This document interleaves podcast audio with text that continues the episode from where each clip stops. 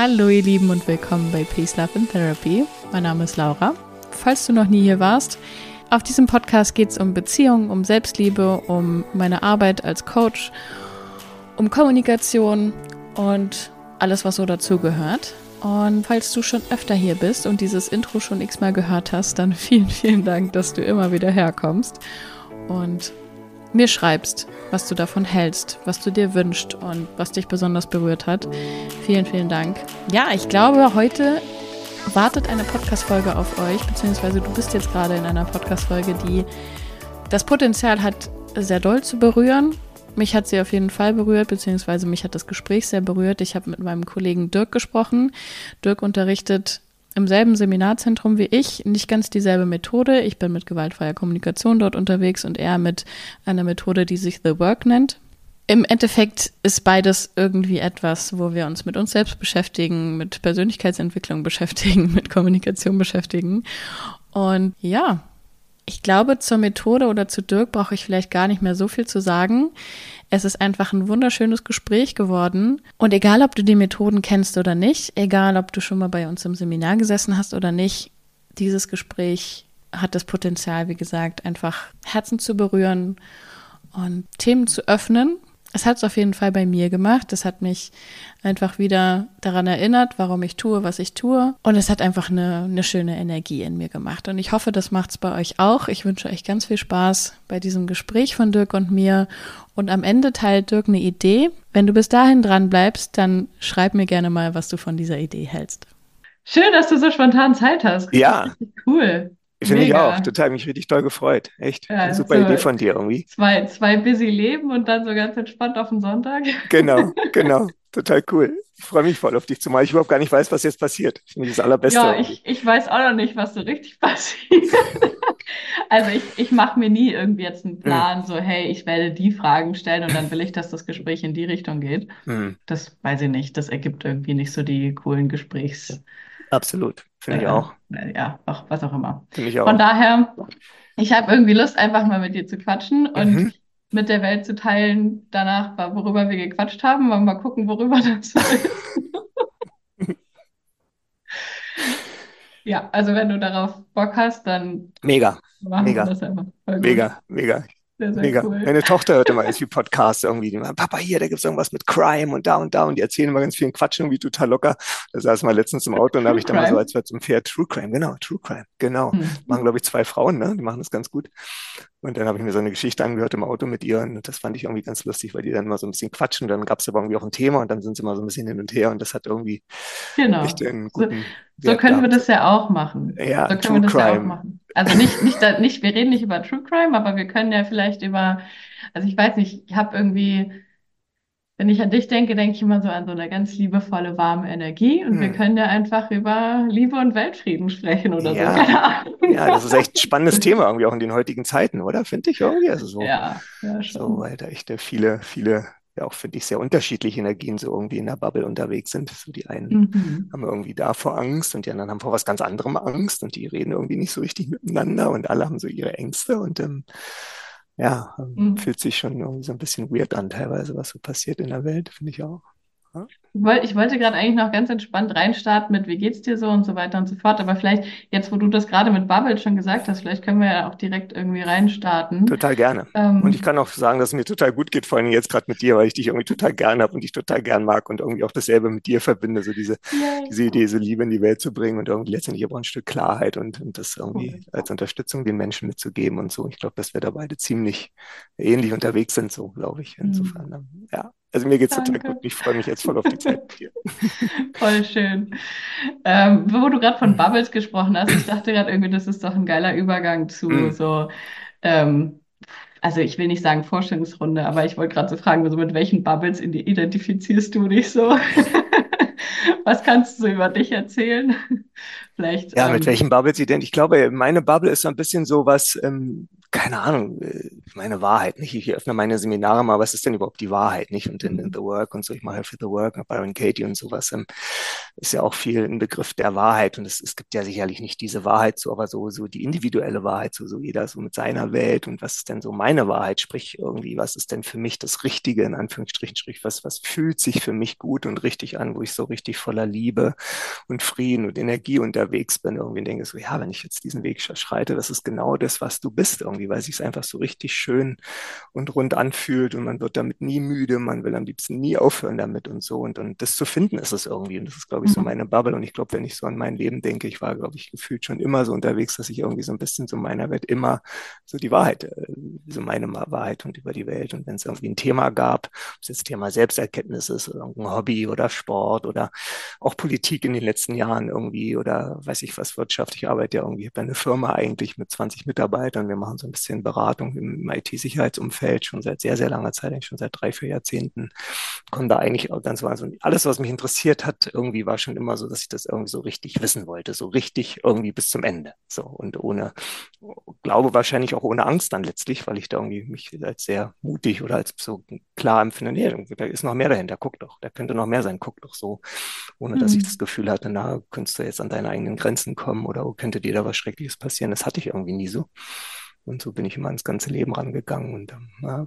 cool. und dann, wenn du da, also hast du denn eigentlich dann irgendwie einen Moment gehabt, wo du gedacht hast, weil du jetzt gerade von meiner Wahrheit gesprochen hast, wo das dann irgendwie, wo du gecheckt hast, okay, meine Wahrheit ist nicht unbedingt die Wahrheit von anderen oder war das schon immer, immer klar, weil du einfach ein anderes, eine andere Herangehensweise an Sachen hast? Also ich kann, kann sofort so, und das sage ich natürlich als der Dirk heute, irgendwie sofort diese, diese so zwei Ebenen irgendwie finden, dass ich so gefühlt an so einer, so einer inneren Welt äh, wahrscheinlich schon irgendwie ein Wissen hat, hatte, dass es immer so war, dass es nur diese individuelle Wahrheit gab. Ich konnte es rational noch nicht erklären. Okay. Ich habe ja dann irgendwie angefangen, ganz viele Kurse zu machen, ganz viele Bücher zu lesen und ganz viele Coachings irgendwie selber zu machen und jetzt auch selber zu geben. Und dann kriegst du das irgendwie plötzlich von dieser unbewussten Inneren, von diesem unbewussten inneren Wissen, so von diesem Lebend, mhm. dieser inneren Lebendigkeit, wo du schon immer so ein Gefühl hattest, ja, das macht eigentlich keinen Sinn, dass es jetzt irgendwie diese eine Wahrheit gibt und irgendwie jeder ist irgendwie so anders und man spürt es irgendwie.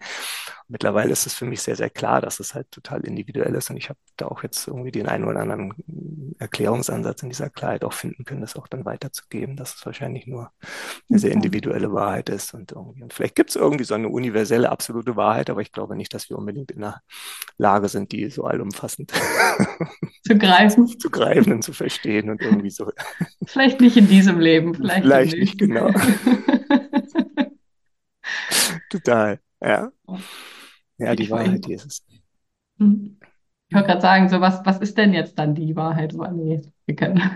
Ja, was ist die Wahrheit irgendwie? Ich sage es immer so, für mich ist das, was ich gerade meine, es ist so dieses, ja, wenn es sich für mich persönlich gut und richtig anfühlt. Und das ist gar nicht so einfach, dieses gut und richtig. Das ist mir irgendwie auch mal klar geworden. Also wenn ich, ich nenne mal so dieses Beispiel, stell mal vor, du, du hast irgendwie totale Geldängste oder Geldsorgen und das verbindest du ja sofort irgendwie mit einem Job und mit einer Idee, okay, du musst irgendwie dieses Geld nach Hause bringen, um sozusagen irgendwie deine, deine Brötchen zu verdienen oder deine Familie zu ernähren oder irgendwie auch, sind auch andere Themen, wie so irgendwie angesehen zu sein in der Gesellschaft, wie, wie wirst du bewertet, wie schauen die anderen auf dich rauf, so nicht Reputation und dann Anerkennung und Respekt und letztendlich irgendwie ist das alles Liebe, die man sich so ersehnt irgendwie.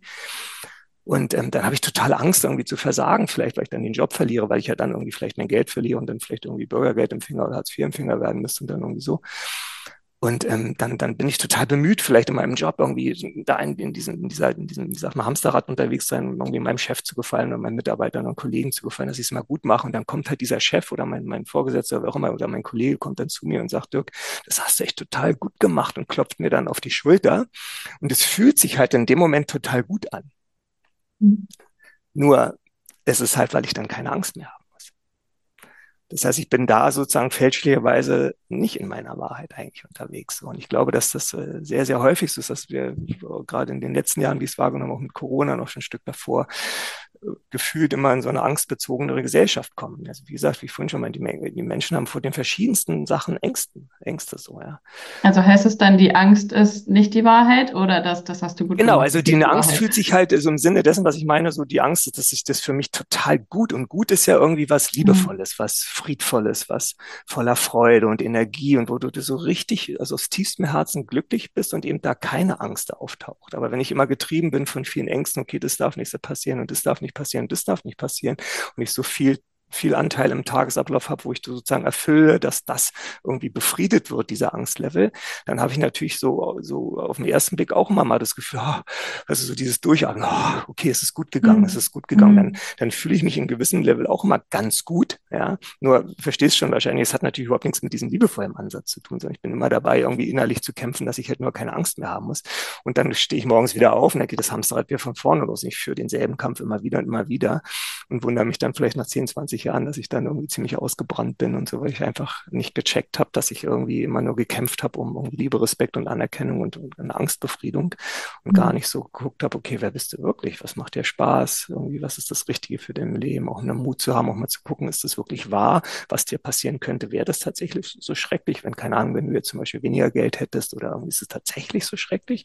Vielleicht ist es ja sogar eine Befreiung und wäre das größte Glück der Welt, weil wir gucken halt gar nicht hin, wenn wir Angst haben und, mhm. und so das so. Und dieser Unterschied der ist mir ziemlich äh, klar geworden irgendwann mal, dass man halt sich auch gut fühlt, nur weil man keine Angst mehr hat, das aber nichts damit zu tun hat, ähm, dass man tatsächlich glücklich ist und in so einem liebevollen Bezug unterwegs ist. So, das war für mich, glaube ich, ein ganz wichtiger Punkt, irgendwann mal diesen Unterschied, so Liebe, Angst, so, um es ganz einfach zu halten. Hm. Ich, ich kriege gerade so einen kleinen Flashback an das uh, The Work Seminar bei dir, wo ich so auch zwischendurch da saß und sagte, okay, jetzt bin ich gerade einfach nur verwirrt hm. und danach so irgendwas anders. Und ich war, ich wollte gerade auch noch mal irgendwelche rationalen Steps machen zu, okay, und dann wäre was genau die Wahrheit, aber jetzt sage ich mir innerlich schon so, okay, lass es, lass es einfach mit. Es muss ja dann nicht die Wahrheit sein, ist es jetzt nun gut oder schlecht oder braucht jetzt nun das Geld oder nicht oder ähm, braucht man jetzt nur die Anerkennung von den Kollegen oder nicht. Ähm, ja, aber mir fällt da gerade auch noch ähm, eine Story ein, wo ich tatsächlich dir auch noch mal danken wollte. Das ist hm. ultra lange her. Äh, aber ich weiß nicht, ob du dich danach daran erinnerst. Ich habe mal so ein, so ein The Work Coaching bei dir bekommen, sage ich mal, nach einem meiner ersten, das war sogar mein allererstes Vertiefungsseminar, mhm.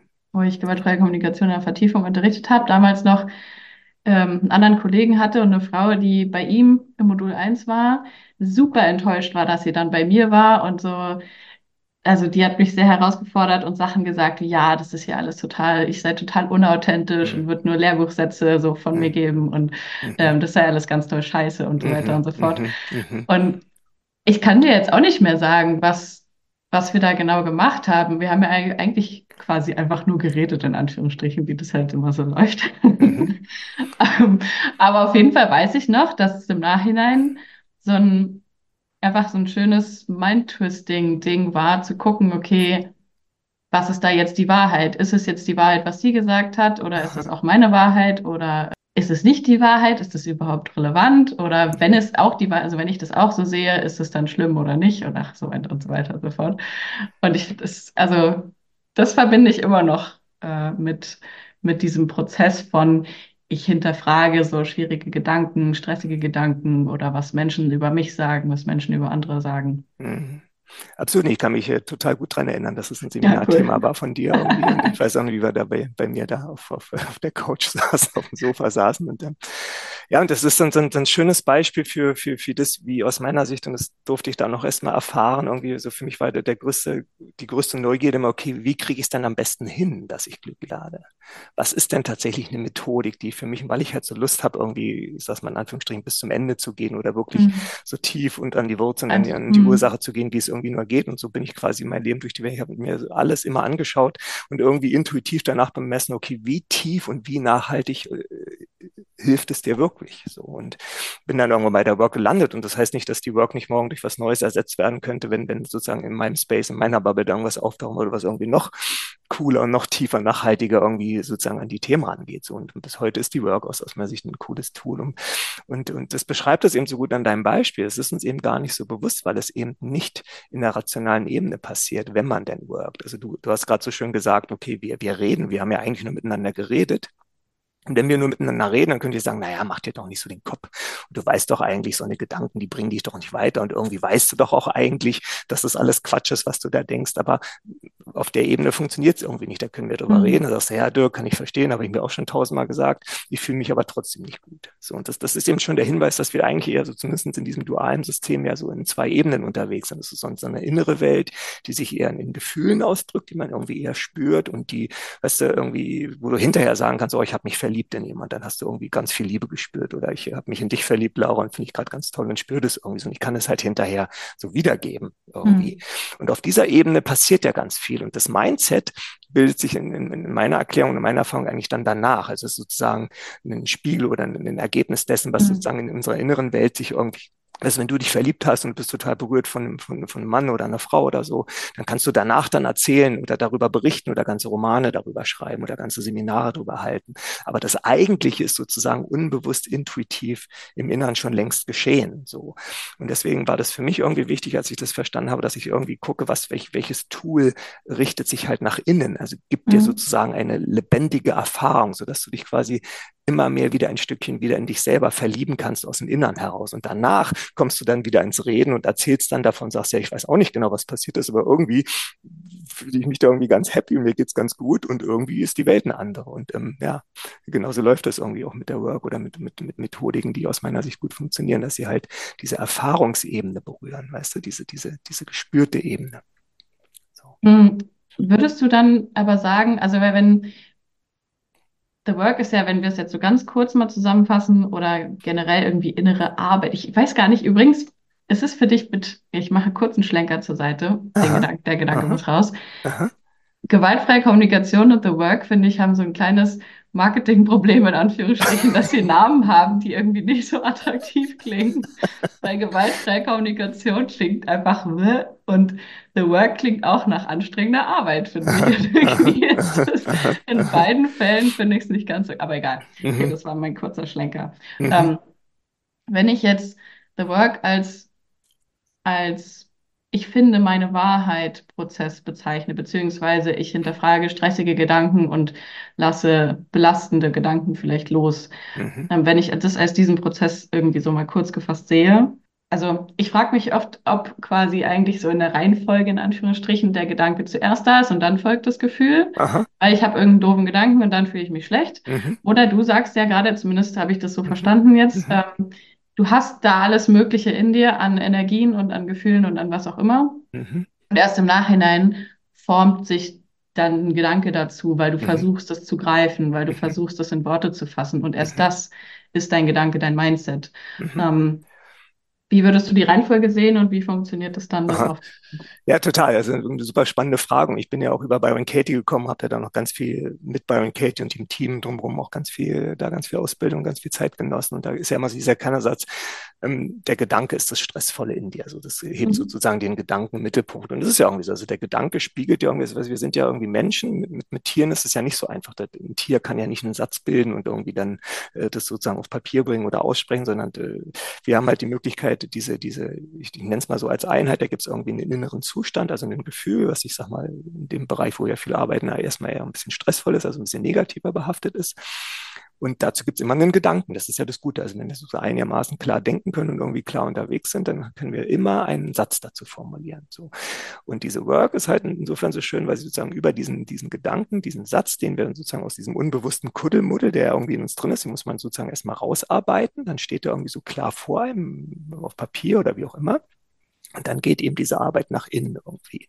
Und was ich sozusagen in meiner, und das ist ja reine Meditation, also Meditation spricht sozusagen für mich dann da, da reinzufühlen. Ja, ich fühle halt in mich rein und, und, und, und mache die Augen zu und atme und dann höre ich eine Frage und dann leitet die mich nach innen und dann gibt es eine Antwort vom Kopf oder vom Gefühl. Und das ist eben wieder der Unterschied in dem idealen System. Ich kann sozusagen alles vom Kopf rational bearbeiten und auch beantworten, aber dann tue ich das, was ich mein Leben lang schon tue. Ich gebe mir immer wieder dieselben Antworten. Ich, ich weiß das schon alles, ich kenne die ganzen Konzepte und ratter das runter weiter.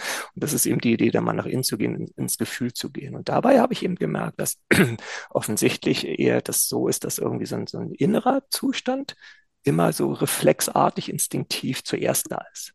Mhm. Also ich, ähm, ich, äh, ich finde dieses Beispiel mit diesem Verlieben, also ich, ich gehe über die Straße und finde einen total tollen Menschen, steht plötzlich vor mir und wenn ich dann so nochmal so rückblickend da reingehe in diesen Moment und nochmal so meditativ das rekonstruiere, was da passiert ist, dann merke ich eigentlich zuerst, dass ich denke, oh, wow, das hat mich mit einem ganz tollen Gefühl gerade irgendwie ereilt, dass ich diesem tollen Menschen begegnet bin. Und danach kommt dann die Geschichte, dass ich dann anfange, das zu beschreiben. Ja, weiß ich, er oder sie hat tolle Augen gehabt oder hat so ein tolles Lächeln oder war super intelligent und wir hatten so ein tolles Gespräch oder was auch immer da so bei rauskam. Das kommt irgendwie so für mich gefühlt in, in meiner Welt, ist sozusagen dieses, dieses eher reflexartige, instinktive des Lebens, was einfach sich zeigt, wie es eben ist ist halt da und dann kommt irgendwas, so ein Teil, was dann halt daraus eine Geschichte macht irgendwie. Das ist total, das ist aber auch gar nicht wichtig, weil wir sozusagen eh die Geschichte ja brauchen, um rational irgendwie erstmal einen Zugang mhm. dazu zu finden, um dann aber wieder mit dem Inneren zu arbeiten. So, insofern würde ich in meiner Welt sagen, so um die Frage zu haben, dass sozusagen erst also eher was, was Inneres, was, was Reflexartiges, was Instinktives, ein Impuls halt da ist. Mhm. Und das Millisekunden, Nanosekunden und manchmal, wenn man sich das nicht bewusst macht und man versucht, sich das bewusst zu machen, manchmal auch Jahre später dann erst klar wird, was da eigentlich äh, passiert ist, so emotional. Okay. So, also ich, mhm. ich denke, dass tatsächlich nicht zuerst der Gedanke ist, sondern eher was, was Lebendiges im Innern. So. so. Aber das spielt halt zusammen, das gehört zusammen. Mhm. Und insofern ist es eigentlich gar nicht wichtig, was zuerst da mhm. war. Ich finde es auf das Verliebt-Beispiel gerade total, total griffig und total schön, auch zu Aha. sagen, okay, das ist, das ist ein inneres Erleben und wir Menschen, wir haben nun mal irgendwie uns auf Worte geeinigt, um dieses innere Erleben zu beschreiben. Und Aha. gleichzeitig stellen wir fest, okay, wir, wir benutzen die Worte alle irgendwie unterschiedlich. Ich habe auch mit meinem Freund schon so oft darüber diskutiert, wie wir jetzt verlieben, verknallt sein, irgendwie einen Crush haben oder jemanden toll finden, wie wir das unterschiedlich definieren. Und wir kommen immer auf völlig unterschiedliche ähm, Punkte. Aha. Aber also da finde ich es total nachvollziehbar zu sagen, okay, es ist einfach eine innere Wahrheit, ein inneres ein Impuls. Vielleicht manche nennen es auch Intuition oder du, du weißt einfach, was da innerlich, was du innerlich spürst und dann mhm. versuchst du es nach außen zu bringen mhm. ähm, und in Worte zu fassen, weil wir mhm. irgendwie, Worte können ja auch nur einen gewissen Grad umfassen oder mhm. ja, wir versuchen das mit Worten zu beschreiben. So. Wenn jetzt aber, sage ich mal, Worte von außen kommen, also wie in meinem Beispiel von der Teilnehmerin, die mir an den Kopf geworfen hat, ich sei unauthentisch und wird irgendwie nur Sachen runterbeten, die in einem Buch stehen. Was ist dann, wenn wir jetzt da reingehen, das, was die Wahrheit, sag ich mal, ist. Es ist quasi ein, das sind Worte von ihrem Kosmos aus losgesendet und in meinem Kosmos bedeuten sie irgendwas und mhm. lösen deshalb was in mir aus und das mhm. ist das, womit ich arbeiten darf, so mhm. ungefähr. Ja, genau, so hast du es eigentlich schon beschrieben irgendwie. Und ich mhm. meine, wenn, wenn man den Wahrheitsbegriff so nimmt, ich meine, weißt du, wir sind Wesen und wir haben auch Ängste.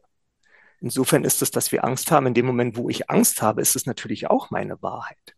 So, mhm. ja, also so, mhm. wenn man über, über diese Form der Wahrheit spricht, haben wir halt liebevolle Anteile, die wo wir halt im Mitgefühl sind, im Verständnis, im Helfen, im, ja, im Verzeihen, im, im Verstehen einfach so und in sehr unterstützendem Rahmen sind.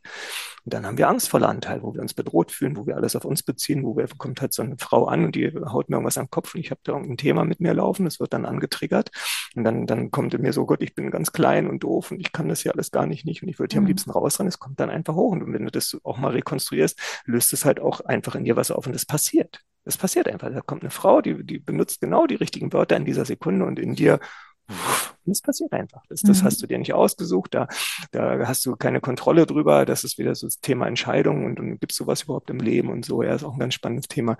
Ähm, es passiert einfach und es wird was in dir ausgelöst. Und es ist einfach nur deins. Also es ist so unschuldig. Also die Ängste sind so unschuldig, es ist einfach nur deins. Und ich habe dann zwei Varianten, das sozusagen für mich im, im Leben zu behalten oder irgendwann mal vielleicht loszuwerden, indem ich irgendwie in, in dem Muster bleibe, das, das ist irgendwie der böse Mensch da draußen.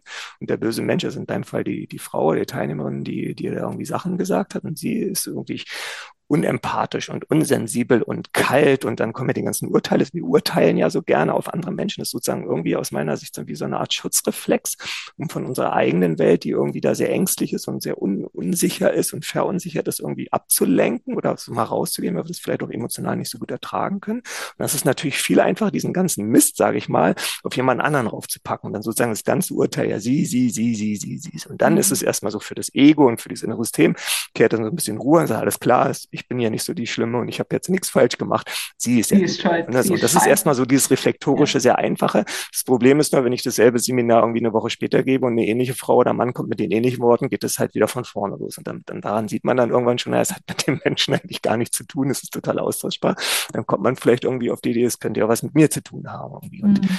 das ist dann eben das generelle Verständnis, dass irgendwie die Welt da draußen so der Spiegel ist von meiner inneren Welt. So, und mhm. wenn jemand da irgendwie ungerecht ist und, und fies und gemein und so weiter, dann ist es eigentlich ein Zeichen, dass ich in meiner Welt irgendwie mit mir noch nicht so richtig schön dastehe. Also irgendwie mit mir noch gemein bin, mit mir noch irgendwie fies bin, also quasi mit mir noch nicht in der Liebe bin, in der Klarheit einfach bin. Und das wird von außen immer wieder ausgelöst. Und das ist so eine nette Einladung. Und irgendwann folgen wir der Einladung vielleicht mal und sagen, okay, ich nehme das jetzt mal auf mich und gucke da mal liebevoll rein. Oder aber ich schiebe es halt mein Leben lang weg und dann wird es halt eher mal ein bisschen anstrengender, je älter man wird. So, das ist so ein bisschen die Wahrheit die man hat, glaube ich. Mhm. Also ich, ich würde sagen, in diesem Fall war das vielleicht dann durchgeworkt, keine Ahnung. Auf jeden Fall hat es kam danach nie wieder. Äh, ja, mega. In den Guck Jahren mal. danach. Guck mal, ist ja cool. Und bei manchen Sachen, da denke ich mir aber auch, also ich, ich meine, das ist ja irgendwie auch ein, das in der Persönlichkeitsentwicklungsbubble, wenn, wo wir jetzt schon von Bubbles gesprochen haben, da ist es ja nicht komplettes Neuland zu sagen, hey, was andere in dir auslösen ähm, oder wenn, wenn, wenn du dich von was angegriffen fühlst, sage ich mal in Anführungsstrichen, dann ist das, hat das mehr oder vielleicht auch irgendwie was mit dir zu tun, wie du darauf reagierst. Mhm. So, es ist ähm, vielleicht auch, wenn andere Menschen was losschicken, ist es auch eine Aussage über ihre Innenwelt, logisch. Mhm. Aber in manchen Fällen und jetzt nicht in dem Teilnehmerin nennt mich unauthentisch Thema, da habe ich vielleicht auch jetzt im Nachhinein nachvollziehen, kann man das easy irgendwie abhaken, so hey, das hat mehr mit dem Urteil, was ich über mich fälle, zu tun, als, als, als dass es die Wahrheit wäre, dass sie einfach pures Böse ist oder mhm, sowas. Mhm. Ähm, wenn wir jetzt aber zum Beispiel so in Kontexten sind von weiß ich nicht, wo es ein bisschen mehr kompliziert wird. So mhm, das sind immer die spannenden. Jetzt bin ich gespannt, genau. welches welcher. Ja, ich, ich überlege gerade, was für ein Beispiel. was für ein Beispiel holt sie jetzt raus? Jetzt bin ich neugierig. Ähm, Aber es sind immer die besten. Also lass dir da vielleicht gerne mal freien Laufen. Es darf auch gerne ein bisschen, keine Ahnung, extremer sein oder ein bisschen. Äh, ja, also sein. ich, ich überlege gerade halt zum Beispiel auf ich will jetzt hier nicht, äh, ich habe ja auch im, im Coaching einen gewissen Verschwiegenheitsrahmen da nicht ganze Stories rausholen, aber Aha. sagen wir mal, jetzt, mein Partner hat eine Diagnose narzisstische Persönlichkeitsstörung oder ähm, dann bleiben wir mal bei Narzissmus. Das ist ja sowieso so ein Wort, was irgendwie voll in Mode gekommen ist. Mhm. Und ich leide darunter. Wie kriege ich in so einem Fall dann auch auseinandergetüdelt, was ist davon jetzt meine, mein Stuff, den ich irgendwie zu tun habe und mhm. wo kann ich auch einfach sagen, hey, ähm, das ist nicht meine Schuld, in Anführungsstrichen. Also ich, wo ja. ich auch so ein bisschen hinaus will, ist auch so dieses, wie viel Verantwortung trage ich für mich und wo Aha. ist die Verantwortung, die andere für sich haben, wie kriege ich das auseinandergetüdelt und so weiter. Aha. Aha. Ich lasse es mal dabei. Ja, ist total cool. Ich hatte gerade jetzt am Wochenende das erste Mal mal so konstruiert, neben den normalen Einführungs- und Vertiefungsseminaren in der Work irgendwie mal so, so einen Partnerschaftspartner, hm, Beziehungsworkshop. Da waren drei Pärchen da irgendwie und das war sehr intensiv. Da kam, ich nehme jetzt mal noch so ein anderes Beispiel vielleicht, weil da kam so dieses Thema, ähm, da hatte äh, sie ein starkes Thema mit irgendwie, er hat mich betrogen. Mhm. So, und dann kam dieses, dieses, ja genau, das, also ich sag gleich gerne noch was zu, deinem, aber es ist eigentlich ja. vom, vom Grundprinzip immer dasselbe und äh, ich musste nur gerade dran denken. Und, und äh, weißt du, das ist alles ein Konzept und dieses Konzept entspringt einer Angst. Und wenn ich diese Angst für mich nicht habe, habe ich auch dieses Konzept nicht. Und dann berührt mich das auch nicht. Das heißt, es kann nur mit mir zu tun haben. Das heißt, wenn ich eine Angst habe, um mal bei diesem Betrugsbeispiel zu haben, ich habe die Angst irgendwie, was bedeutet das denn, wenn mich, in ihm Fall war das halt der Mann, wenn er mich betrügt? Was bedeutet das für mich? Und dann ist es ja immer, das können wir alle irgendwie nachvollziehen. Wir sind ja Menschen. Es ist ja nicht so, dass wir irgendwie alle Buddhas sind, die hier schweben. So ist ja alles sehr verständlich. Aber es ist ja, es ist ja, ja, ja, vielleicht immer ein Stückchen mehr, aber mal gucken. Und ähm, und dieser Betrug ist halt dieses Konzept von, ich, ich habe Angst, allein zu sein. Ich habe Angst, verlassen zu werden. Ich habe mhm. Angst, irgendwie in, in ein Leben zu stoßen, gestoßen zu werden, was ich irgendwie auch, weil ich wieder Angst, andere Ängste hatte, irgendwie mir so konstruiert habe mit Partnerschaften und Freunden und so weiter. So. Und ich habe, ich gehe quasi permanent eigentlich mit einer Grundangst durchs Leben. Vielleicht, also ich, ich nenne es mal so ganz einfach, nicht allein sein zu wollen. Dieses Alleinsein steht für ganz viele mhm. Teilbereiche, also wie auch immer Alleinsein halt aussieht. So, ja. Und in dem Moment, wo ich diese Angst habe, packe ich diese Verurteilung von, er hat mich betrogen. Das heißt, er hat das ausgelöst, dass ich jetzt allein sein muss. So, jetzt stell dir mal vor, du wärst irgendwie tatsächlich ein weiblicher Buddha in deinem Fall und du wärst so total bei dir. Ja, du wärst so ganz in der Verbindung. Du liebst das Leben in jeder Sekunde, wie es halt in, in der Gegenwärtigkeit in dem Moment passiert. So, dein Freund ist da, es ist so super schön. Er ist nicht da, oh, das Buch ist auch schön. Ja, oder der Podcast mit Dirk oder dein, dein Sport, was du, immer so viel machst. Und weißt du, du hast so ein schönes Leben. Und egal, was gerade da ist, ist sozusagen immer genau das Richtige. Da ist dann mhm. keine Bewertung von, ich brauche aber mein, also dieses Wort brauchen ist so wichtig, diese Needs. Ich brauche meinen Freund, um glücklich zu sein, steckt irgendwie dahinter. Warum? Weil ich mich sonst alleine fühle. Es hat aber nichts mit Liebe zu tun. Das ist sozusagen wieder die Erfüllung von, von diesen Needs, damit ich keine Angst habe. Das ist, was ich vorhin meinte, so. Mhm. so und das ist natürlich in diesen engen Liebesbeziehungen, also Partner und Mutter-Kind zum Beispiel und natürlich auch Vater-Kind und diesen ganz engen Liebesbeziehungen. Das ist natürlich sehr energetisch sehr, sehr stark. So. Und da sind aber die Konzepte auch stark. Aber wenn du so total bei dir wärst, vielleicht kannst du das fühlen und das so keine Bedeutung hätte, dann, dann würde er vielleicht nach Hause kommen, dein, dein Mann oder dein, dein Freund, der würde sagen, du, ich habe gerade mit einer anderen Frau geschlafen. Dann würde das nichts in dir auslösen. Hm. Und wenn du so ganz bei dir wärst, dann würde das sogar Freude in dir auslösen, nach dem Motto, oh, ich freue mich total für dich, dass du so eine schöne Zeit hattest. Verstehst du? Und ich, verstehe, dass das absurd klingen hm. mag für Leute, die halt sehr stark in der Angst sind. Aber das ist im Prinzip immer nur ein Zeichen dafür, dass in meiner Geschichte irgendwie etwas, ich brauche etwas im Außen, was ich mir selber nicht geben kann. Und ich habe große Angst vor bestimmten Dingen, dann eben wie zum Beispiel allein zu sein. Und daraus kommen diese Konzepte wie Betrug und, und, und äh, Betrügerei und was es da alles irgendwie so gibt. Mhm. Also wenn es, wenn es nicht ein Teil von mir wäre, dann würde ich nie auch würde ich quasi in diesen Betrugsszenarien gar nicht denken können, weil es hat ja keine Bedeutung für mich, weil ich, mhm. ich sehe ja nichts Schlimmes mehr daran. So, ich sehe, er war total ehrlich und hat sein Leben gelebt und kommt sogar zu mir und sagt, also so, ich, du kannst da nichts dran finden. Und ich, ich verstehe, dass es nicht, nicht, nicht einfach ist, so auf den ersten Blick, aber im Grunde genommen funktioniert das so. Mhm. Ja. Und mit, mit deinem Beispiel, mit dem Narzissmus ist auch ein schönes Beispiel. Also für mich fängt es schon an, in dem, für mich fängt ein Teil ich sage nicht, dass diese, diese ärztlichen Diagnosen und überhaupt diese ganzen Formen natürlich nicht total hilfreich sind. Das ist auch mal sehr, sehr schnell missverständlich. Aber es fängt mit einer Diagnose fängt auch immer ein Teil einer Geschichte an. Das heißt, ich denke irgendwie, ich gehe durchs Leben und dann habe ich eh schon den Gedanken, ich bin hier irgendwie falsch oder ich bin irgendwie anders. Also ich habe eh schon reflektiert von, von außen irgendwie, wie Leute mit mir umgehen, oft so. Und dann kommt so ein Arzt und der gibt mir nochmal so einen offiziellen Stempel. So, und dann gibt es vielleicht Therapieformen daran, die dann irgendwie super hilfreich sind und so und so weiter. Und trotzdem gibt es mir einen Stempel. Und dann renne ich mit einer Geschichte durchs Leben, mit einer Verstärkung, ich bin anders. Ich bin nicht okay. Ich bin ein Narzisst. Und ich rede über diesen Teilbereich, ne? auch da nicht falsch mhm. verstehen. Und dieser Teilbereich macht etwas mit mir. Ja, der packt mich in eine Schublade, der, und auf dieser Schublade steht Narzisst und darunter steht in Klammern, ich bin nicht okay. Und ich bin irgendwie nicht gut. So. Und dem Partner fällt es vielleicht dann zu sagen, naja, ich habe es ja schon immer gewusst, das ist nicht mein Fehler.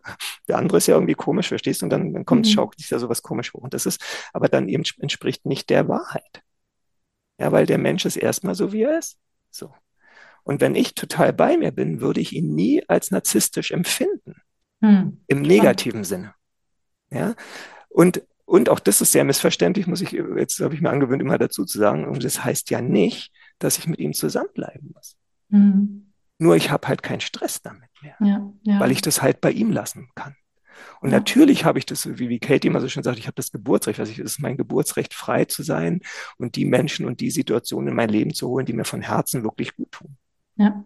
Und das heißt trotzdem, ich habe keinen Stress mit dir und ich möchte vielleicht gehen. Es darf beides nebeneinander okay sein. So. Mhm. Und es ist total spannend, vielleicht einen Menschen auch nochmal zu erfahren, wenn man halt seine Geschichten bearbeitet und den Menschen nochmal wieder mit, sagen wir, offeneren Augen anschauen kann, ohne diese ganze Narzissmus, egoistisch und so weiter Geschichte. Irgendwie er ist irgendwie komisch anders und er ist überhaupt schuld und so weiter. Und dann noch meine Geschichte, ich bin für ihn verantwortlich. Ja, das ist eben dann auch eine Riesengeschichte. Wer wärst du denn ohne das Ganze? Wie würdest mhm. du in diesen Menschen denn betrachten, in all seinen Facetten und vielleicht auch schönen Momenten, wenn du diese ganze Geschichte gar nicht hättest? Ja. Und, und schon, vielleicht merkst du es, und schon, schon ergibt dieses ganze, diese ganze Diagnose und diese ganze Riesengeschichte, diese Riesenbubble, auch wie die sich da aufbaut, ergibt irgendwann keinen richtigen Sinn mehr. So, also. Ja, ich habe ich hab gerade beim Zuhören richtig gemerkt, wie so, also auch durch, durch meine offene Beziehung war die mhm. erste Story, die, der konnte ich so komplett in Frieden und offen zuhören, dachte so, ja, das klingt für andere Menschen wahrscheinlich total Banane, aber mhm. ich fühle es total, weil ich das eins zu eins nach, also ich kann das halt total nachempfinden, so mhm. dieses, ich freue mich wirklich, wenn mein Partner schöne Erfahrungen macht und Aha. das hat nichts mit mir zu tun und so weiter und so fort. Und mhm. natürlich war das jetzt nicht immer so, aber das, das, da bin ich voll mitgegangen. Und jetzt gerade so bei dem Narzissmus-Thema dachte ich so, aber wir haben uns doch auf Diagnosen geeinigt aus dem Grund und da gibt es ja auch dies und das und da gibt es dann auch Richtlinien und da gibt es dann Punkte und so weiter und so fort. Richtig nochmal so, ah ja, okay, das ist aber genauso Wahrheit oder Nicht-Wahrheit, genau. dieses Diagnosesystem, wie mein, mhm. wie funktionieren Beziehungen. Genau, ähm, genau. Geil.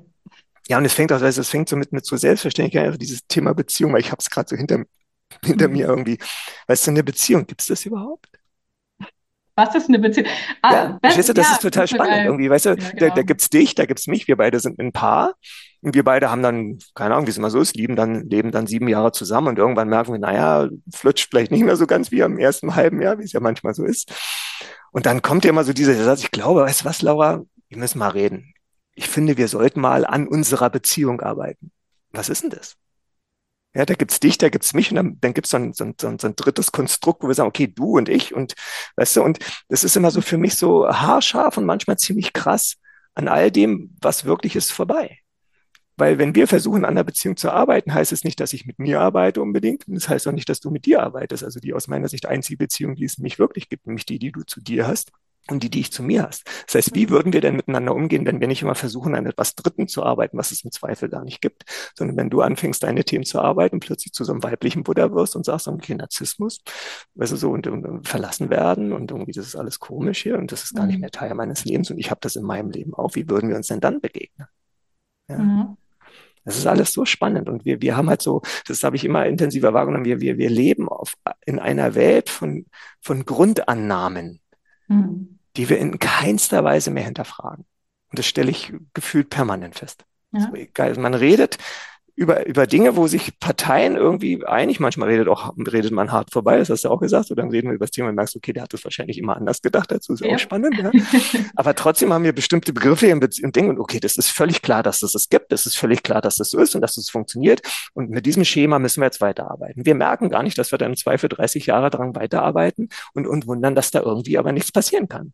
Ja, mhm. weil es schon die Grundannahme gar nicht existent ist oder weil es schon, weil es das vielleicht gar nicht so gibt oder weil es vielleicht ganz anders ist und so. Und, und da halt wirklich tief reinzugehen und das zu begreifen, das ist so dieser Erkenntnisrahmen, wo ich dann wieder gerade bei mir spüre, dass das irgendwie so der Kern ist, der mich dann auch neben der, sag mal, der inneren Entwicklung zu, zu, zu ein bisschen mehr, ich habe mich selber lieb irgendwie und die Welt da draußen dann auch irgendwie dieser Erkenntnisrahmen, Dinge auch einfach zu verstehen und aus meiner Sicht in einem, in einem viel klareren Kontext wieder zu betrachten, sagen, ja, nee, das ist so aber nicht und das ist eigentlich so. Und man, das ist manchmal radikal, weil man nicht gegen Weltansichten dann bricht, so, so, so ein radikales Shifting hat, aber es kommt einer Wahrheit deutlich näher, glaube ich. Hm. Brauchen wir es nicht vielleicht doch aber zwischendrin so auf diesem Weg zum Buddha werden? Also wenn, wenn du jetzt sagst, so, hey, wir sind äh, zum Beispiel jetzt zwei Menschen in einer Beziehung und wir sind beide irgendwie dabei, so zum Buddha zu werden, ähm, weiblich, männlich, divers, ganz egal. Äh, und da bin ich dann gerade so in meinem Prozess wir sind ja nicht sofort da und in dem Zwischenraum brauchen wir ja, glaube ich, aber all das, wovon du jetzt gerade geredet hast. Also die, die Regeln, die Konzepte, die Aha. vielleicht auch Diagnosen ähm, und all das, was, was du gerade benannt hast. So. Absolut. Ich bin ganz sicher, dass wir das brauchen. Warum? Weil es da ist. Es ist so offensichtlich. Also woher weiß ich, dass ich das brauche? Ja, weil es halt gerade passiert. So, mhm. woher weiß ich, dass mhm. die Welt gerade genau das braucht, was gerade passiert in der Welt? Ja, und damit sage ich nicht, dass es toll ist, so, dass ich es, mhm. aber woher weiß ich, dass so ist? Naja, wenn, wenn die Welt eine bessere Lösung hätte, mhm. dann würden wir sie doch wählen, ist doch total klar. Wir geben, wir, wir nutzen ja nie unsere zweitbeste Möglichkeit. Wir geben ja immer unser Bestes. Wir haben halt unseren Stand, weißt du, und ein weiblicher, männlicher Buddha, und das, weiß ich, Erleuchtung, das ist ja auch wieder nur ein Konzept. Ich mache jetzt irgendwie das und das und das, jetzt mache ich die Kurse, die Kurse, oder dann work ich jetzt fünf Jahre und dann bin ich erleuchtet. Das ist genauso ein Konzept dann, dann, bin ich der Erleuchtung wahrscheinlich so weit weg wie noch nie zuvor, wenn ich, wenn ich so denke, weißt du? Okay, ja, also ich denke einfach, dass das ganze Leben, weißt du, das Leben definiert sich per se durch Lernen und durch Erfahrung ja. machen und durch permanenten, durch permanente Veränderung oder Fortschritt im Sinne, dass es sich halt weiterentwickelt. So. Mhm. Und äh, ich glaube, dass das Leben eigentlich mit einer Idee unterwegs ist, so das Universum, dass es irgendwie weitergeht und zu irgendwas Gutem wird. Daran glaube ich, weil ich gekommen bin, wenn ich dahinter gekommen bin, wenn ich keine Angst mehr habe. Also was hinter der Angst übrig bleibt, ist immer was Schönes. Also ich glaube, dass wir vom Kern eigentlich total liebevolle Leben, Lebewesen sind. Und wenn wir irgendwie so ein bisschen klarer und befreitere Momente haben in unserem Leben, dann tun wir eigentlich in dem Moment mhm. immer nur Gutes. Deswegen glaube ich so von der Natur eigentlich an das Gute. So, ich kann das in mir ganz verspüren in hm. dir und in der Welt da draußen. Und wir sind halt sehr verwirrt, wenn wir Angst haben, weil, weil dann ja. geht es nur noch um, weißt du, so vor 10.000 Jahren kam das Mammut um die Ecke und da war es echt eine gute Idee, wegzulaufen oder an großen Angst zu haben. Und, und wir leben quasi, sagen wir, in unserer Welt immer noch in dieser sehr starken, angstbezogenen Welt. Das ist alles noch Teil von uns. Und es ist so unschuldig irgendwie. Also keiner mhm. sucht sich das aus. Wir wissen es nicht besser. Ja. Wir wissen es nicht besser. Und dann die, was, mal gucken, wo der Mensch in 10.000 weiteren Jahren ist. Mal gucken. So. Ach, dieser Satz, ey, der hat mir gerade Gänsehaut gemacht. Ich, ich weiß, dass es gebraucht wird, weil es da ist. So einfach diese. Äh, ich habe mit, mit Lenny Schönbach in diesem Podcast schon darüber gesprochen, in anderen Worten, mit äh, meinem Kollegen aus der GfK Timo. Die haben alle andere Worte dafür gefunden als du, aber das ist eigentlich so in der Essenz genau dasselbe. So Lenny, Lenny nennt es, Mann, Lenny nennt es radikale Akzeptanz ähm, gegenüber dem gegenwärtigen Moment. Mhm. Timo hat gesagt, na, wenn ich nicht in Frieden bin, dann versuche ich damit in Frieden zu sein, dass ich gerade nicht in Frieden bin. Mhm. Ja, ähm, ja, ja. und du sagst, ja, ich weiß, dass ich es brauche, weil es gerade da ist. So. Und, ach, absolut. Schön. Was ich auch eine gute, als eine gute Nachricht empfinde, weil, sag mal, mhm. jede Person, die mich irgendwie berührt hat im Leben, das ging jetzt von einem buddhistischen Lehrer über, über große andere Lehrer irgendwie bis hin zu Katie und so, ähm, war für mich so das Beruhigende, die erzählen halt alle die, dasselbe. Ich hätte hm. fast gesagt denselben Mist, aber weißt du, so alle dasselbe. das ist so, die erzählen ja, Mist, genau, okay. ja, aber so sehr liebevoll gemeint, also, das ist, die ja sagen, das ist eine gute Nachricht. Also, ja. ob ich jetzt über Buddha was lese oder mir Katie anhöre oder Eckart Tolle oder Muji oder sonst irgendwie jemand, ja, ja das ist ja auch aus dem GfK und auch aus dem NLP ja. und so, also die, die sich mit dem Leben beschäftigt haben und so, die kommen immer zu sehr ähnlichen Ergebnissen.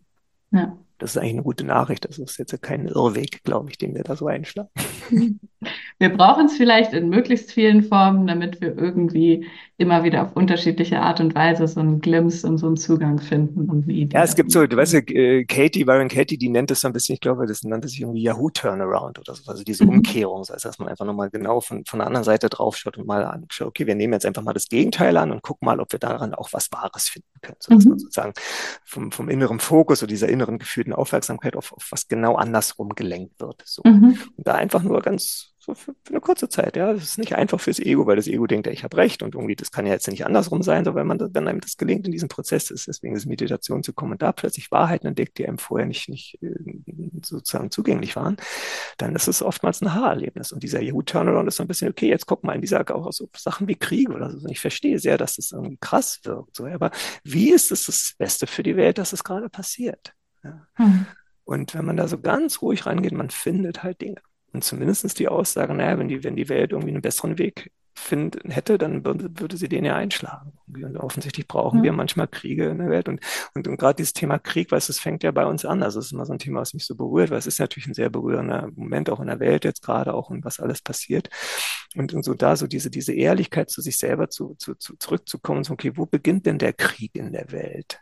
Ja, äh, und wenn, wenn ich sozusagen schon mit mir selber nicht glücklich bin, wenn ich meinen Körper nicht mag, wenn ich mein, meine Lehrtätigkeit nicht mag, wenn ich irgendwie einfach nur denke, ich bin nicht gut genug oder ich bin nicht attraktiv oder keine Ahnung, dann ist es sozusagen wie so ein Krieg mit mir selber. Also ich bin mit mir im Krieg so und in, in Beziehungen dann auch, wenn ich einfach nicht glücklich bin mit dem Mann, mit der Frau oder was auch immer, dann, dann gibt es da einfach immer wieder Kriege. Nicht ein Krieg, dass wir jetzt so die Köpfe einschlagen, aber einfach so, wir, wir, wir sind dann auch voller Wut und voller Hass und voller Enttäuschung und Traurigkeit und könnten natürlich den manchmal wirklich an die Wand klatschen. Ich meine, das kennt jeder irgendwie. Und das ist in gewisser Weise genau die Energie, die einfach in uns ist. Und ich finde, der Friede kann nur darüber kommen, dass wir verstehen, dass der Krieg in uns beginnt, indem ich merke, wo ist denn mein Krieg mit mir selber oder mit Menschen da draußen? Und wenn ich das verstehe, dann, dann, dann weiß ich, okay, dass ich alles dafür tun können, dass ich in diese Liebe komme und in diese friedvollen Prozesse. Und wenn ich das tue und meine, mein Kind das tut und meine Partner und die Leute, die ich lieb habe und drumherum und, und das in den Seminaren und so weiter, daraus kann dann Frieden entstehen. So, was muss bei uns, mhm. weil andersrum gesagt, wie kann ich denn den ganzen Politiker, ob jetzt Trump ist oder Biden oder Scholz oder Merkel oder Putin oder wie auch immer, wie die alle heißen, wie kann ich denn irgendwie da sozusagen in den Vorwurf gehen, wenn ich sozusagen noch nicht mal mehr in der Lage bin, meinen eigenen Körper nicht zu bekriegen oder meinen eigenen Partner mhm. nicht zu bekriegen. Und weißt du, so, dann, dann verstehe ich irgendwie, wie es funktioniert. Ja, also ja. wir sind so voller Angst und damit voller Hass auf die Welt unterwegs und erwarten aber von den Menschen da draußen, die nun mal in den verantwortlichen Positionen sitzen, irgendwie Wunder, dass sie sozusagen hier eine friedliche Welt haben. Die haben natürlich genau dieselben Themen und wahrscheinlich äh, der eine oder andere noch viel mehr als wir. So. Und ähm, also so, dass man irgendwie da so, so, mhm. so einen realistischen Bezug und dann kommt man langsam auf die mhm. Idee, wie das ist und das, äh, ja, das ist ganz schön. Mhm. Wir können ja mal in diesem konkreten, der hat mich betrogen Beispiel bleiben mhm. und dann, wenn ich, wenn ich da versuche, also du hast gerade von diesem, wie heißt der Turnaround, genau? Yahoo Turnaround nennt das. Ah. Hat Katie irgendwann mal gesagt. Ich weiß gar nicht, ob das okay. stimmt. Also diese so wie, jetzt nimm mal an, das ist für dich eigentlich ganz schrecklich gewesen. Jetzt guck nur mal, setz dir mal die andere Brille auf und guck mal, mhm. wie ist es denn, das ist das Beste für dich in deinem ganzen Leben? Das ist also das beste Ereignis überhaupt in deinem ganzen Leben, dass er dich betrogen hat. Und dann, mhm. und wenn es nur ein kleines Beispiel ist, ja, deswegen bin ich im GFK-Seminar gelandet.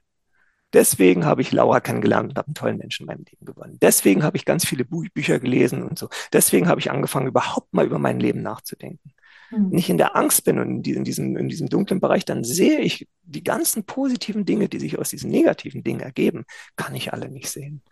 Und äh, deswegen funktioniert es auch als ein Teil dieser Workgame so schön, diesen Fokus dahin zu, okay, jetzt guck aber mal hin. Fühle mal rein. Du, du erlebst nochmal die Welt und alles, was dir in deinem Leben passiert, so diese konkrete Situation erlebst du genauso, wie sie passiert. ist ja kein Fake. Wir verändern das ja nicht. Aber du schaust jetzt quasi, keine Ahnung, von oben drauf, hast eine neue ja. Brille und schaust mit der Brille und guckst einfach nochmal so hin. Und das ist oftmals so wow, augenöffnend. Ja.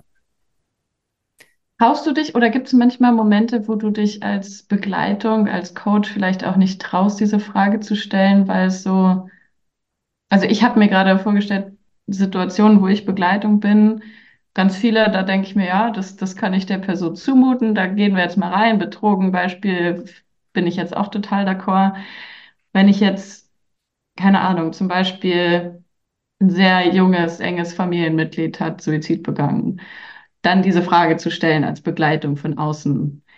Wem stellst du die Frage? Wem stellst du die Frage? Ich jetzt zum Beispiel, ich bin, ich bin Coach und ja? habe begleite jemanden, dessen ähm, Partner sich das Leben genommen hat. Zum, zum Beispiel. Beispiel. Mhm. Zum Beispiel. Ich weiß nicht, ob ich mich trauen würde, diese Frage zu stellen, weil die doch irgendwie hardcore unempathisch in dem Moment kommt, oder? Genau, und es ist ja so, weißt du, wenn wir, das ist so ein bisschen der, der Workprozess, wir müssen ja nicht so tief einsteigen, weil der Workprozess fängt ja nicht mit dieser Frage an. Ja, also das ist so im Zweifel dessen, also die, der Work besteht aus vier Fragen und dann noch die Umkehrung ja. und man kann durchaus an, ein, an einem Glaubenssatz oder ja. im Zusammenhang mit einer tiefen Geschichte durchaus an einem Satz, keine Ahnung, da mal eine ganze Weile, also eine halbe Stunde, Stunde mitunter an einem ja. Satz, wenn man da sehr, sehr tief reingeht in diesen Prozess. Und dann kommt dieser Bereich, den wir gerade beschrieben haben, der kommt dann nicht umsonst zum Schluss. Okay. Und, und das funktioniert in meiner Welt. Ich mache das jetzt auch wirklich eine ganze, ganze Weile schon. Das ist krass, ja, jetzt schon neun Jahre Seminar, ist irgendwie die Zeit drin. Mhm. Bei mir sind es äh, sechs. Ja, ich ja, weiß noch, wie wir uns begegnet sind, das erste Mal im Kamin da irgendwie in unserem ersten Trainertreffen, wo du noch so jung warst und so eine mega Energie hattest. Und jetzt bist du schon so ein, so ein erfahren, so ein. Ich bin immer noch jung. Ja, ja, ja, genau.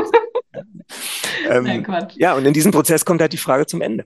So. Mhm. Und ähm, ich habe noch nicht, genau, ich habe noch nicht ein einziges Mal erlebt, dass ich sie nicht stellen konnte in all den mhm. ganzen Jahren. Ähm, wenn man selber was in dieser Work verbindet man sich so mit dem anderen, wenn man so so so so ein Blut hat und, und selber so bei sich ist in so einem Moment, dann, dann spürt man den anderen irgendwie so ganz doll und man hat irgendwie immer den richtigen Rhythmus. Also wenn ich nicht mit dem Konzept, das ist genau das, wenn ich wieder mit der Konzeptebene, also Ratio rangehe und sage, okay, ich bin hier Coach, du bist Coachy, ich arbeite jetzt hier meine Excel-Tabelle, jetzt baue ich erstmal Rapport auf, jetzt mache ich dies, dann mache ich das und jetzt Punkt A, klar, sie hat mich jetzt angelächelt, das passiert, weißt du, so, wenn ich so vorgehe, mhm. dann bin ich überhaupt nicht bei mir, dann verfolge ich quasi nur so ein rationales Muster und es baut genau diesen energetischen Rahmen auch unserem unserem Coaching auf. So, wenn ich dich aber wirklich fühle und ein Teil deiner Geschichte ist auch immer irgendwie meine Geschichte. Also es, ist, es gibt einen seltensten Moment, wo ich denke irgendwie, naja, was ist denn das? Also, weil das ist irgendwie, ja, So, mhm. und dann verbinde ich mich irgendwie mit diesen Suizidgedanken, spüre das in mich rein, hatte ich das irgendwie schon mal in mir oder ich stelle mir das vor, wie das für mich wäre. Also ich bin wirklich irgendwie in deiner Welt ganz toll unterwegs und dann spürt sich das. Es fühlt sich so an und dann gibt es dann so ein Tempo und dann geben sich so die Fragen da draußen und dann nähert man sich so an und bei dir passiert aber du gehst sozusagen immer ruhiger, liebervoller in, so eine tiefere Klarheitsebene und irgendwann ist man einfach bereit für so eine Frage. Das ist irgendwie mhm. gefühlt immer so. Es ist aber natürlich ein Prozess, der dahinter steckt. Es ist nicht so, dass die, die Haustür aufmachen und kommt einer und so, oh, weißt du was, alles ist Akzeptier so doch einfach. Guck doch jetzt einfach mal so, die hat jetzt umgebracht, dann guck doch einfach da mal hin und dann ist alles gut. Das ist so, so wäre ja. vielleicht ein bisschen schnell. Ja. Und es wäre auch wieder ein, akzeptier doch einfach, was ist. In dem Aha. Moment, wo die Akzeptanz noch nicht da ist, ist ja eigentlich auch wieder Widerstand mit dem jetzigen Moment, oder nicht? Also ich meine, wenn ich dann als Begleitung oder als, egal ob ich jetzt Coach oder vielleicht bin ich auch vielleicht, keine Ahnung, Freundin, ähm, wer auch immer. Mhm. Und ich denke, du solltest jetzt so nicht denken oder du solltest da schon drüber hinweg sein oder du solltest damit anders umgehen oder du solltest dies oder du solltest jenes, du solltest das jetzt nicht in Alkohol ertränken, du solltest jetzt keine Drogen nehmen, bla bla bla. Mhm. Dann, dann bin ich ja da auch in genau derselben Schleife drin, oder? Also auch ja, das ist so, das ist, ich, ich versuche es auch mal in den Seminaren. Im, Im Prinzip bist du er. Hm. Nur im übertragenen Sinne. Das heißt, er hat, mhm. er hat in seinem Leben offensichtlich Themen dass er Alkohol trinken muss, dass er irgendwie Diagnosen bekommt und irgendwie hat eine Menge Geschichten am Laufen. So, mhm. so wessen Geschichte sind es? Deine oder seine? So, seine. Mhm. Und auch da, was haben, also es ist nicht böse, es geht ja, es ist mal so dieser Begriff Egoismus, ist auch in, so in unserer Gesellschaftsform mhm. so, so negativ belegt. Und ich mhm. glaube, dass wenn wir eine liebevolle Form von Egoismus irgendwie finden, ist es total heilsam und liebevoll und klar in der Welt zu sagen, ich bin total egoistisch, weil ich alles dafür tue, dass ich mich selber liebe, weil erst dann kann ich dich eben so nehmen, wie du bist. Weil wir reden ja immer von irgendwie, na, ich darf nicht so egoistisch sein und jetzt müssen wir mal irgendwie Mitgefühl und Liebe haben, aber das entspricht nicht der Realität, weil ich habe meine Themen. Und wenn da jemand ist, der seine, seine Sachen im Alkohol ertränkt und ich habe damit total Stress, dann bin ich nicht liebevoll. Verstehst du? Das mhm. ist, ist insofern ja. kein, kein positiver Egoismus, immer nur an andere zu denken, wenn ich das quasi liebevoll gar nicht kann, wenn ich selber gar nicht liebevoll in der Lage bin, für andere da zu sein, weil ich voll das Thema mit dem habe. Weil mhm. ich denke, wie kann der jetzt jeden Tag hier betrunken sein? Und ich habe voll Stress damit. Verstehst du? Das, das funktioniert nicht so. Es ist also sozusagen sehr liebevoll, egoistisch zu sein. Wenn ich mal, okay, ich bearbeite diese Geschichten und ich kann halt diesen Alkohol total bei ihm lassen, weil nur dann kann ich ihn doch auch unterstützen von Herzen. Mhm. So, und das so zu sehen irgendwie. Und, und ähm, dieser ganze Stress, also ich so, so mal, seine Themen sind irgendwie Alkohol und, und die ganzen Themen, die dahinter stecken. Und es ist genau eins zu eins aber mein Thema. Er hat Stress und ich habe halt auch Stress und zwar mit ihm. Das heißt sozusagen, ja. er ist mein Alkohol. Ich betrinke mich jeden Tag mit ihm, mit, seinen, mit seinen Sorgen, seinen Ängsten oder mit meiner Geschichte von Verantwortung. Das ist meine mhm. Droge. Ja. ja. Katie sagte mal, was ist deine Religion? Ja, meine Religion ist es, verantwortlich zu sein. Ja. So, wenn ich diese Geschichte Religion? habe, dann ist es, woher, und, und woher weiß ich, dass diese Geschichte für mich quasi nicht wahr ist? Woher weiß ich das? Weil sich das nicht gut anfühlt. Und da ist wieder so der Schulterschluss zum Beginn unseres Gesprächs, finde ich gerade ganz gut, weil mhm. das ist so, wir, wir hört, wir müssen auf unser Gefühl hören, oder was heißt müssen? Also das, wir tun es nicht. Ja. Das Gefühl sagt uns eigentlich die ganze Zeit, also alles, was ich glaube, diese ganzen Sollte-Sätze, die du hattest, wunderbar, er sollte dies nicht, er sollte das nicht, er sollte so und so und so weiter, das ist alles total anstrengend, oder? Mhm. Weil es ist nicht so, es ist nicht die Realität, sondern habe ich noch die Verantwortung, dann muss ich irgendwie dahin bringen, ich habe total Stress und eigentlich will ich nur wegrennen. Das heißt, ich habe voll den Film am Laufen, reg mich aber über seinen Film auf, verstehst du? Und das ist das, was ich meine mit irgendwie, ich bin er. So. Ja. ja. Und das immer wieder zu sehen und diese Erfahrung immer wieder in seinem Leben zu machen, das bringt dann irgendwie immer mehr in die Ruhe und in die Klarheit, den anderen so sein zu lassen, wie er ist, auch die Themen bei ihm zu lassen. Und das heißt eben nicht, wieder muss ich noch dazu sagen, das heißt nicht, dass man ihn jetzt in der Ecke liegen lässt, sondern nein, erst dann komme ich ja wirklich in die Hilfe, weil ich wirklich von Herzen helfen kann, weil ich ja keine Themen mehr habe. So. Mhm. Und dann hilft man natürlich, aber auf eine viel liebevollere Art, als wenn ich voll Stress habe. Ja. Diese, diese Zusammenhänge immer wieder, immer, es ist auch wirklich so ein Prozess, das braucht man erstmal mit unserem Ego und so. Wir haben da alle ganz schön was, was Intus irgendwie, das äh, braucht einen Moment Zeit. Aber wenn sich das wiederholt, also das spreche ich gerade so ein bisschen von mir, dann macht das halt was mit einem. So, man mhm. kann immer ein Stückchen mehr das bei dem anderen lassen, dann kommt immer ein bisschen mehr in seinen Frieden und dann macht das eben auch was mit der Welt da draußen. So, ich bin ja quasi ja. immer so ein bisschen auch Spiegel dann im positiven Sinne. Ja, spannend. Mhm.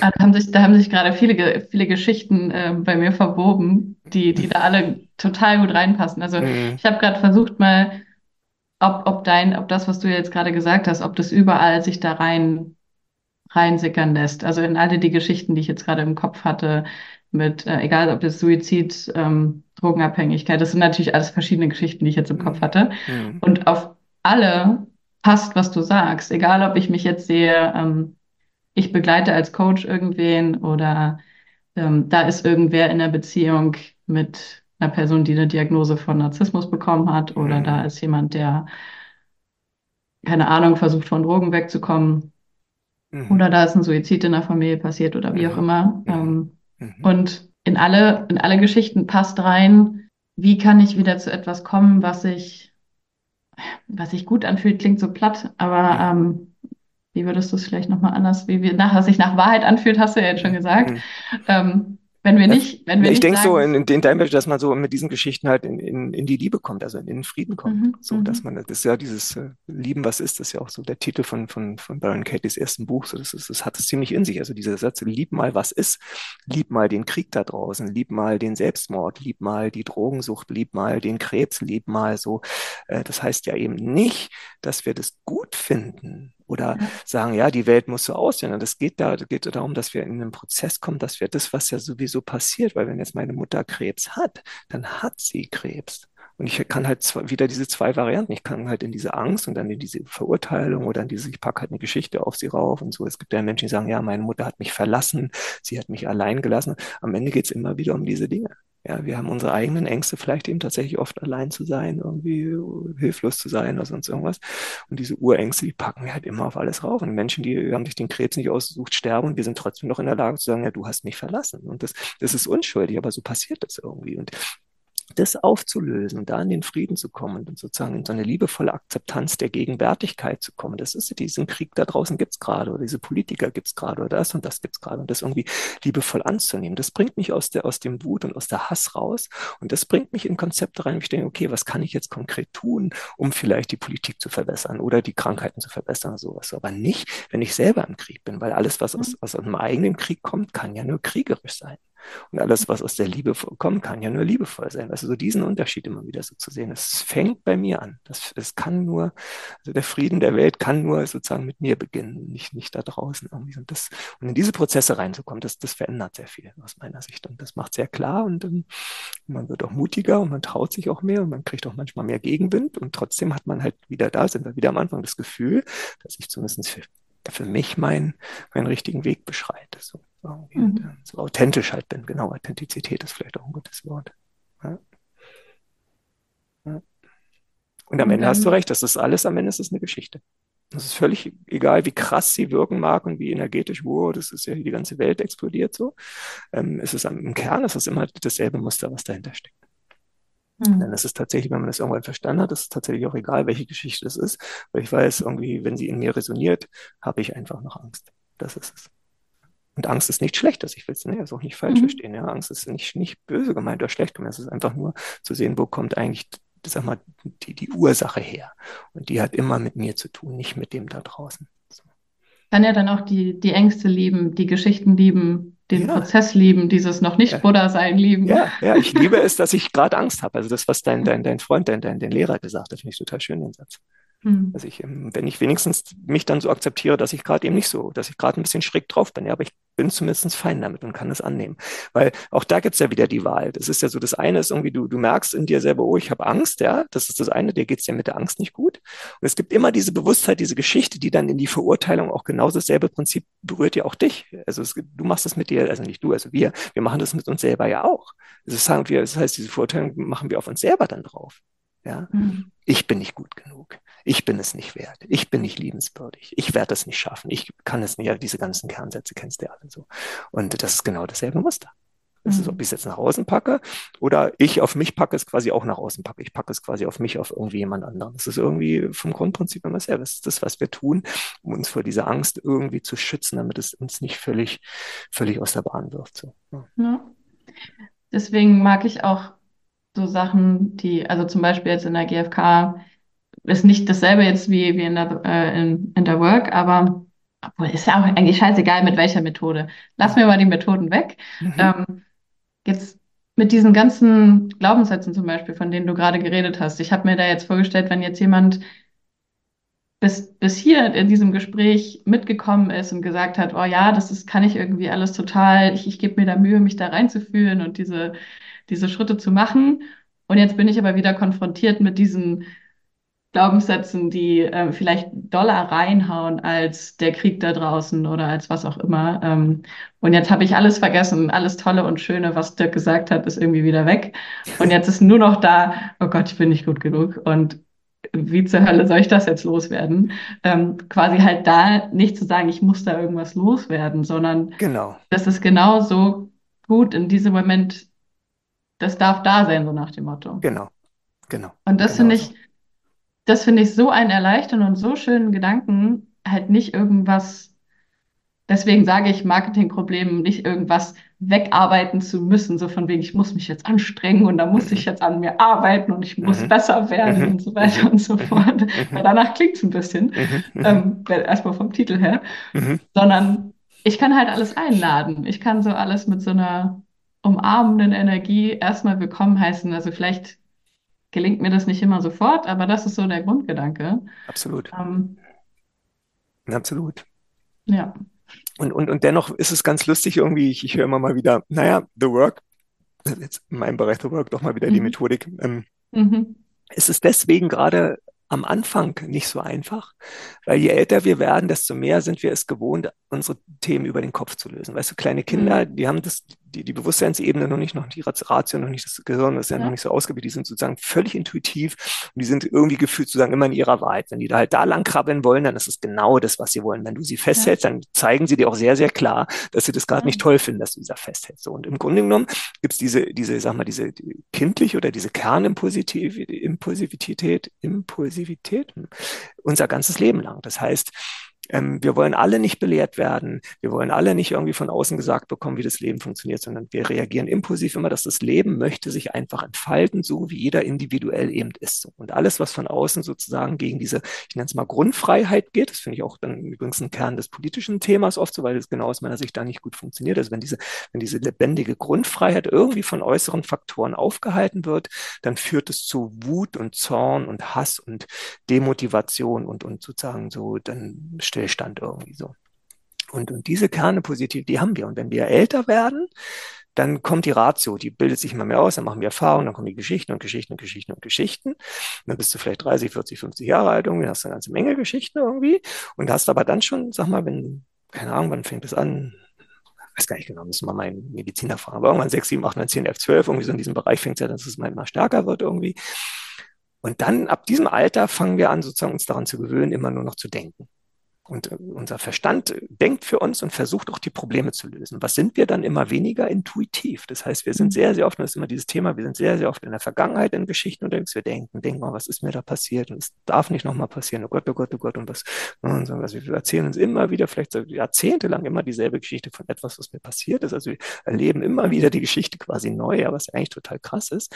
Oder wir haben, was ich denke, in der heutigen Zeit auch sehr häufig sowas jetzt mit Krieg und so sehr viele Zukunftsängste. Das heißt, wir sind permanent in der Zukunft und und das heißt, wir denken über Zukunft nach, was uns passieren könnte, über die Vergangenheit, was alles passiert ist, das darf nicht nochmal passieren und so weiter. Und dann in der Zukunft, Vergangenheit, Zukunft. Und wo sind wir die ganze Zeit nicht? Im Hier und Jetzt. Also ich sage immer sogar einfach, wir leben quasi gar nicht mehr in so einem Moment. Also wenn wir permanent Netflix-Folgen über die Vergangenheit, über die Zukunft sehen, dann sind wir nicht da. Also wir leben nicht. Und dann wundern wir uns, wenn wir das zehn Jahre lang gemacht haben, dass wir irgendwie uns dann auch einsam fühlen oder Burnout haben oder irgendwie, wir haben ja gar nicht mehr gefühlt und gelebt. Und wir sind also quasi immer da oben unterwegs und fühlen halt nicht mehr. Und deswegen ist die Work durchaus manchmal ein bisschen knifflig, weil das nämlich der Kernpunkt ist. Die Leute müssen sozusagen, um sozusagen eine innere, neue, liebevolle Erfahrung auf diese Angsterfahrung zu packen oder das mal zu matchen und zu sehen, okay, da gibt es eigentlich noch was ganz anderes, was du übersehen hast. Es ist halt eine gefühlte Erfahrung, die wir machen. Mhm.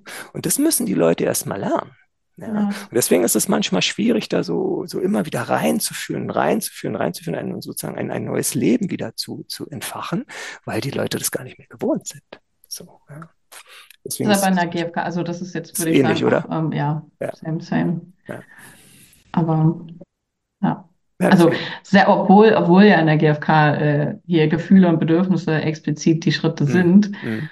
kann ich auch das rational abhaken. Kann auch sagen, ja, okay, ich gucke jetzt auf der Liste nach, was ist ein wo, was ist eine Vokabel, die ganz gut passt zu dem, Aha. wie ich jetzt meine, mich zu fühlen. Ähm, dann gucke ich auf der Liste und gucke dann, was könnte da jetzt ein Bedürfnis sein, was passt, eben zur Geschichte. Er hat mich respektlos behandelt, na, da passt wohl Respekt. Aha. Ähm, Aha. Und da bin ich ja noch genau in derselben, in derselben, ähm, ja. also im, im, im Kopf halt immer noch drin. Genau, im Kopf, genau, genau. Ja. Ja. deswegen, ich würde viel gern dazu beitragen, dass die Menschen halt wieder sehr viel mehr fühlen und mehr ihrer Intuition vertrauen, überhaupt mehr im Vertrauen sind, aus der Angst rauskommen und einfach in dem Vertrauen sind, okay, das, was jetzt da ist, ist irgendwie auch, es ist so und es ist auch gut so und ich gucke, dass ich irgendwie aus einer liebevollen inneren Haltung heraus die Welt so weiter verändere, dass sie vielleicht weiter zum besseren Ort wird. So. Mhm. In dem Moment verschwindet auch der Krieg. So. Ist es, ist es auch nur eine Geschichte von mir oder würdest du da, vielleicht ist es auch, matcht es mit deiner Geschichte, dass, dass das nicht manchmal, aber auch wenn ich damit anfange, mit so diesem weniger im Kopf sein und mich mehr auf das Leben einlassen, mehr im Hier und Jetzt sein. Jetzt zum Beispiel, ich mache es mal wieder konkreter, ähm, das, das Öffnen von meiner Beziehung zum Beispiel, das war ja eine unglaublich stressige Phase, dann auch all diese Sachen irgendwie erstmal zu, also durchzuarbeiten. Und dann würde ich jetzt wirklich mal Worken und Arbeiten nennen. Und halt diese Betrogenkonzepte oder Beziehungskonzepte, Treuekonzepte halt irgendwie zu hinterfragen und irgendwie gemeinsam da durchzugehen und so weiter und so fort. Und ich würde sagen, das gilt für andere Bereiche auch. Also wenn ich jetzt, wenn ich jetzt anfange, meine Konzepte zu hinterfragen, dann ist ja erstmal alles Chaos. Und dann ist das irgendwie. Ja, also die, die Wahrheit, also genau, also die, sag mal so, so was so an Erkenntnissen und Klarheiten oder so an, an Wahrheiten, so manchmal eine Eid, das, das kann auch sehr ungewohnt sein.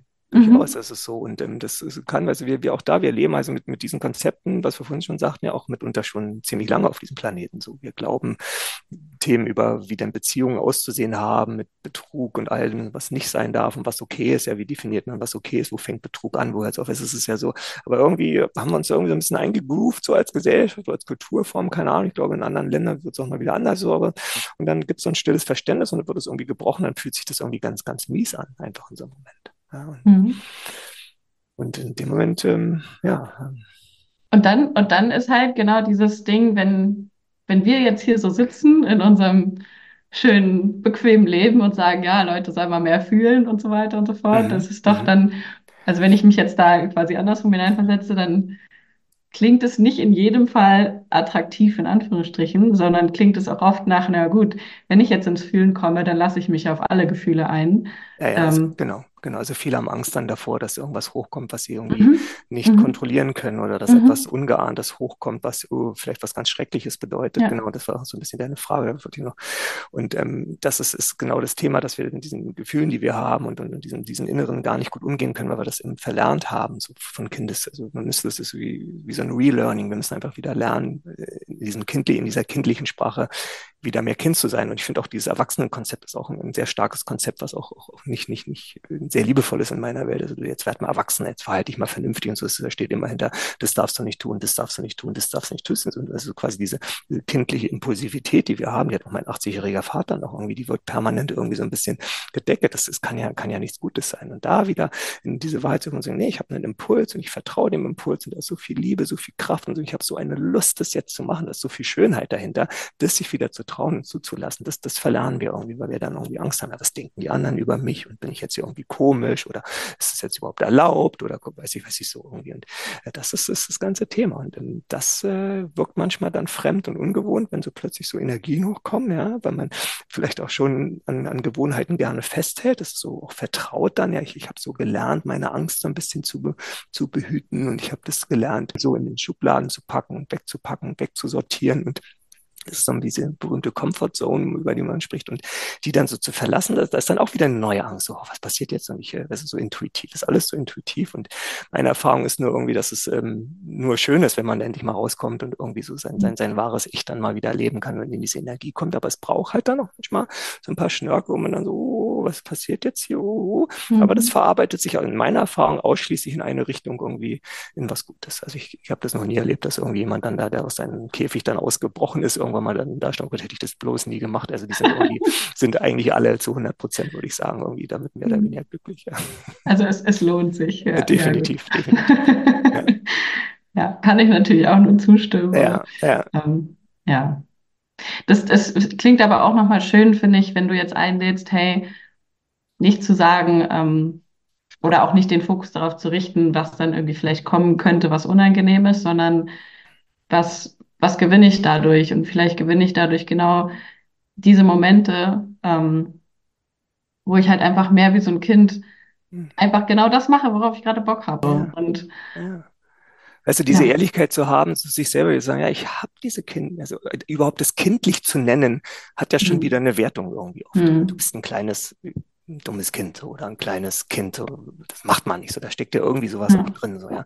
Dabei ist es eigentlich total klasse, so kindlich zu sein. Da ist so viel. Ich renne irgendwie nackt über die Wiese und ich freue mich des Lebens und ich gehe nackt im Regen tanzen oder irgendwie mache verrückte Dinge, die jetzt nicht jemand schädigen, sondern einfach, weil sie so viel Spaß machen. Und da ist so viel Belegtheit drauf, so viel irgendwie Kontrolle und Angst und irgendwie, nee, das darf ich nicht, kann ich nicht, die anderen. Und oh Gott, oh Gott, oh Gott, so. Und das ist so schade. Wir, wir sind so ausgebremst. Und ich kann dir sagen, wir haben das mit 50 noch genauso wie mit, mit wie mit oder mit drei. Und ich bin mir mhm. auch ganz sicher, dass ich das mit 80 noch in mir haben werde. Nur es kommt halt immer mehr Zeugs oben drauf. Das macht den Unterschied. Und ähm, eigentlich sind wir so, um dieser Sprache zu bleiben, sind wir eigentlich ewig Kind. Emotional. Ja. ja. Mit unseren Impulsen. Und ähm, sitzen dann alle so ganz kontrolliert auf unseren Sesseln und lesen unser Buch und gucken abends die Abendschau und dann sind wir ein ordentlicher Bürger, so gefühlt. Also alle mehr nackt im Regen tanzen. Ja, genau, so im übertragenen Sinne. Nicht, dass der Kudamm noch voll ist voller nackter Menschen, das kommt ja wahrscheinlich auch komisch. Ja gut, in Berlin würden da wahrscheinlich alle sagen, ja. Okay, ja, in Berlin ist wahrscheinlich. Ja, genau. Kennen wir nicht anders. Genau. Ja. Okay. Ach, schön. Ich weiß gar nicht, wie lange wir jetzt schon gequatscht haben. Ich habe gar kein Zeitgefühl.